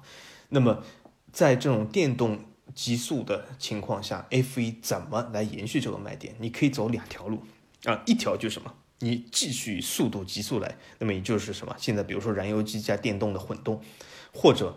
你这个让燃油机的呃这个发动机限制突破现有限制，但是这是一个应该说 F 一不会走的路，为为什么？因为这是和这个环境来说更不友好，这和现在大环境来说是不可能的。那么如果你要极速，也就是说你变成一个燃油机加电动车的混动啊，还有一个就是什么？还有一个解决方案什么？就是你彻底和速度告别。因为为什么？我们想象一下，在电视上也好，在现场也好，其实在现场更是啊。那为什么？我我们讲一下，如果你去看过 F1 现场比赛的话，你就会发现，其实这个速度已经够快了，而且已经快到太快了。就什么？你其实，在现场的时候，你除非在比较高的看台，你能够看得清车。你如果这个看台是离赛道非常接近的话，在你眼前就是咻咻咻这样一闪而过。你你你别说看车上车号怎么，你这车都有的时候看不清，对吧？那么你在比较高的看台就有一些比较坏的东西，因为你离这个赛道又远了一点，对吧？这就使这个比赛没有这么激动人心了啊。那么从电视角度来说呢，大家会发现这个摄像机的机位往往比较高，也就是导致什么？就算这个赛车比赛速度非常快，你在这个摄像机机位上其实不能完全体现出来，或者有一些这种航空的俯拍机位，对吗？你看不出这个速度感来。当然了。从 F 一自身的这个角度来说，它要好像要保住这个自己是速度之王这个王冠，但是我觉得大可不必啊，对吗？因为现在很多其他赛事其实都不讲究的是一个绝对速度，对吧？你讲究的是一种技巧，讲究的是一种竞赛。对吧？而不是讲我要绝对标直线这种速度，这这不叫这个啊竞赛，对吧？这只是需要拉直线。那么从所以说从我的角度来说呢，F 一你不妨降速一下，没有必要啊为了一口气和电动车或者说其他这种比赛去比拼这种东西，因为这并不是能带来一种观感的东西。啊，所以我的建议是，其实你可以降速啊，降速可以带来其他很多的好处啊，你可以看到更多的车身的细节，你可以看到更多的车身的游动，你可以看到更多车手的细节，甚至他们的头盔。很多呃 F1 粉丝都知道，这车手的头盔对吗？很多人喜欢收集这个头盔的图片啊，或者收集这个头盔头盔啊怎么样？但大家发现你在比赛里面，无论在现场还是在电视机上，你告诉我一句话，你看得清这些人的头盔吗？至少我看不清啊。呃，在现场就更别说，我从来没有一次看见过啊。那么这个角度来说，我觉得 F 一呢，因为它如果从一种降速角度来说，其实增加它的竞技性，或者增加它这个所谓的偶像性，也就是说，它没有必要啊一味的这种盲目的追求速度啊。那么我们从另外一个角度来说，我们先说一下现场现场感来说，F 一怎样增加更多的现场观众呢？啊，我也发现啊。如果你去过一些包厢的话，你会发现这些包厢往往在这个批房上面，这是一个非常好的体验啊！我也发现，比如说你你有些东西吃，然后你你可以呃边边吃边看下面批房这些人的运作或者怎么怎么样，这是一个非常好的观赛点。但是大家会发现，这个包厢位毕竟是有限，你除了这些以外，你要么是非常高的看台，要么是贴近这个赛道，你体验的两种东西其实是不结合，是脱离的。对吧？因为你既想看到比较高的一个全场的这个赛道，你每个车在超车的那一瞬间，或者在转弯口，对吗？很多这个看台都是在转弯口，但你又想看到贴近这个赛道，能够感受到这个声浪，感受到这个风驰电掣这种一阵风迎过来这种感觉，但你怎么办呢？对吧？你坐在高看台，你怎么感受这些东西呢？所以说，他现在这个现场就出现这种问题。我的看法是什么？它可以在整个这个现场来说，你把这些位置更多的贴近于这个赛道，把这个赛道往中间挤，你这个更多的位置能够贴近这个赛道，形成这种批房感觉，让更多的现场球迷啊，说错了，我们这个足球节目毕竟是让更多的现场车迷啊，能够体会到。啊，自己这个风驰电掣这种感觉，而且能够相对的看到一些啊转弯口的这种变啊变速啊加速啊或者超车，对吗？但是这的确不能解决一个根本性问题，因为这和足球比赛一样，对吧？你在现场毕竟要是失去一些东西，所以这是一个比较综合的这种建议。但是综合的建议，如果它能够起到效果是最好，但是很多情况下，综合比较中庸的这种建议，它往往就是说只能延延缓你的死亡。所以说，我觉得要不就这样吧，要不你把所有的这个看台都取消掉，都让所有的车迷贴近这个赛道，在这个铁丝网边上看这个比赛。不是会更好吗？因为为什么你在看台上说句实话，你也不能看到整个比赛的动态啊，你还是要看到大屏幕啊，对吧？我们会发现，我们每次都是其实还是要看到大屏幕，因为为什么？你就算坐在一个弯道口，但你也只能看到这个弯道口在干嘛，其他弯道呢还得靠大屏幕。而且大部分观众，我们现场都会发现，在 F 一里面，你无论坐哪个看台，你就算是坐在包房、批房里面，你只能看他们经过你的那一刹那啊。可是他们没经过你那一刹那那几十秒钟怎么办？嗯，没有什么声音，只能听一下声音，对吧？所以这在体验上是有问题的啊。所以我觉得你不如把所有的这个观众都集中在赛道边上，所有的观众能够都闻到这个汽油味啊。就像我有好几次我在这个呃铁丝网边上，我才真正的闻到这个汽油味。但是如果你在这个包房或者是在这个看台上的话，其实。呃，你只能刻意的想象是自己的这种融入感，而不是那种汽油味，这其实是有问题的。所以我觉得我的建议是比较极端一点，你索性把这些看台全部拉走，让更多的车迷在赛道边上看啊。那么从另外一个角度来说，那么我们就讲这个电视转播方面，电视转播方面的问题在哪里呢？电视转播方面问题就是 F 一，它一直想打造一种东西，就是打造这种车手的竞技，就是一种竞技体育啊，而不是一些厂商的这种啊市场营销活动。那么作为一个竞技体育来说，你肯定要培养一些粉丝，就很很多人说我我比如说什么汉密尔顿粉丝，我是什么呃我塔潘的粉丝，这种情况下，你得在比赛中啊让别人看得到这些车手。我知道在现场这是一个困难，因为它的速度太快，你很难看得清啊。或者你偶尔能够看得清，但在电视机前不是不存在这个问题。但是大家都会发现，你就算在电视机前，它就算以车手的第一视角啊，或者什么尾部啊这个摄像头啊，或者是俯拍啊，或者各种各样镜头，你都会发现有的时候你还是看不清啊。那为什么呢？这是因为每个赛车每个车手他的独特性不够突出。当然，你如果如果说赛车手的独特性，那是比较难，因为你只看到他一个头盔，而且是很小的一点。但是大家有没有想过，我们可以把这些赛车的涂装更为的亮眼，更为的区别大一点？现在很多涂装我知道，为了酷，为了什么什么，对吧？你你都把它涂成黑色的、呃深绿的或者怎么怎样银色的，这其实在这个亮眼性上，在一堆车的亮眼性上其实是有问题。当然，比如说你说呃粉色啊。是可以的，对吗？或者是现在的二拼的粉粉蓝结合，这其实还不错。但是它也有相当部分的这种冷色调。但你为什么一定要把这些涂色都弄得这么接近呢？你可以把这些涂色弄得非常的不接近，比如说有黄的、有红的、有宝蓝的这样的这颜色，对吗？你这样才可以看得到你所支持的这个车手或者这个车队啊是哪些车。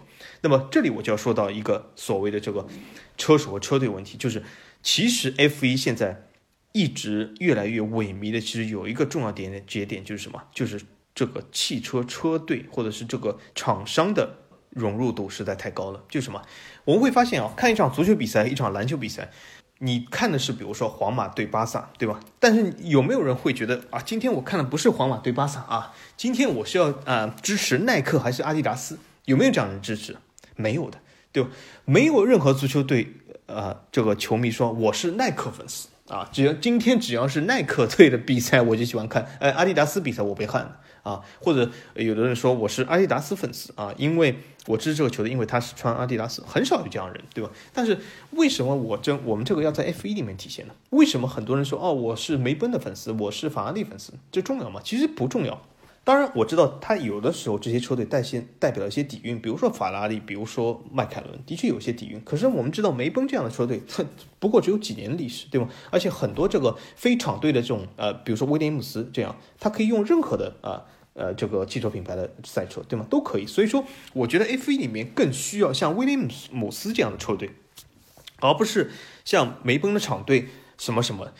你如果把这些厂队全部去除的话，也就是你把耐克、阿迪达斯这种体育服装或者这个足球用球的品牌的弱化以后，你才能体现出这个车手和这个人、这个明星的重要性，这才可以让别人去追星。所以说，F1 里面的追星为什么不如这个 C 罗、梅西啊？就是他们这个车手的重要性，很多时候在被这个车的品牌和这个车队的品牌在冲淡，对吧？也就是说，你无法想象，在足球里一点的人说，呃，喜欢耐克的人比喜欢梅罗的人多，因为这是无厘头，这是不存在的，不可能说我我啊，我足球我不喜欢皇马，不喜欢巴萨，我不喜欢梅，也不喜欢罗，我不喜欢任何球员，我就喜欢耐克，很少有这样人，对吧？但在车队里面，这些事一直在发生，所以这是一个 F 一需要考虑一件事。当然，我知道 F 一会说，哎呀，这样车队没有了，呃，厂商没有了，他们没有办法做广告了，他们就不会支持这个比赛。大可不必啊！你可以想象一下，同样在国际汽联下的 GT 啊，GT 里面根本没有厂队啊，所有的 GT 车手自己去找赛车，这个赛车可以是任何赛车，你想要什么品牌就什么品牌，对吗？有的时候这些公司、这些厂商自然会因为这个赛事的火热来免费提供这些车给他们，而不是要让这个厂商在主导这件事，对吗？所以说这个 F1 就有一点本末倒置了，对吧？你你他把这个厂商的地位摆得太高了。对吧？你完全可以淡化这个厂商，让车手自己去找厂商，啊，自己去找一辆赛车代步，甚至这个车不一定要传统品牌，甚至比如说，呃，你这个赛车都可以是 KTM，对吧？KTM 那个赛车也非常好，为什么不可以呢？对吧？所以说从这个角度来说，它局限了自己啊。那么局限自己呢？从另外一个角度来说，就是什么？就是 F1 究竟日后的厂商，我们还需不需要它？我觉得完全可以 F1 以一个。赛车化的竞技，也就是你甚至不需要排一个厂商排名。现在排这个厂商排名，纯粹是为了厂商的参与度。但是我们把厂商全部抹去，让球员自己去找自己赞助商，也就是让梅西自己去找耐克或者阿迪达斯去赞助他，而不是今天我凑齐这个队，为什么？是因为阿迪达斯出了钱让你们来踢球，而是让梅西自己找了阿迪达斯，C 罗找了耐克。这样的情况下，把它反过来，这样你整个明星化效益才能造成。把厂商完全淡化，甚至你不需要一个排名啊，甚至有的时候你都不需要一个车队的排名，你可以车手自己靠自己来，对吧？你像 GT 这样的比赛，对吧？或者是我再说一下，你像网球，对吧？网球，呃，这个每个球员参加比赛，纳达尔也好，费呃费德勒也好，他们有组成什么球队吗？不需要的。呃，很多人讲啊，你没有组成车队，你就没有这个资金，你就没法比赛，不可能啊。费德勒他也可以组成自己的团队啊，他也可能一个自己团队在背后支持他。对吧？如果你这个明星足够大牌的话，当然这是一个非常困难的过程，这不是说明天一就而就的这样过程。我只是一种提议、一种想法、一种发散的思维，对吗？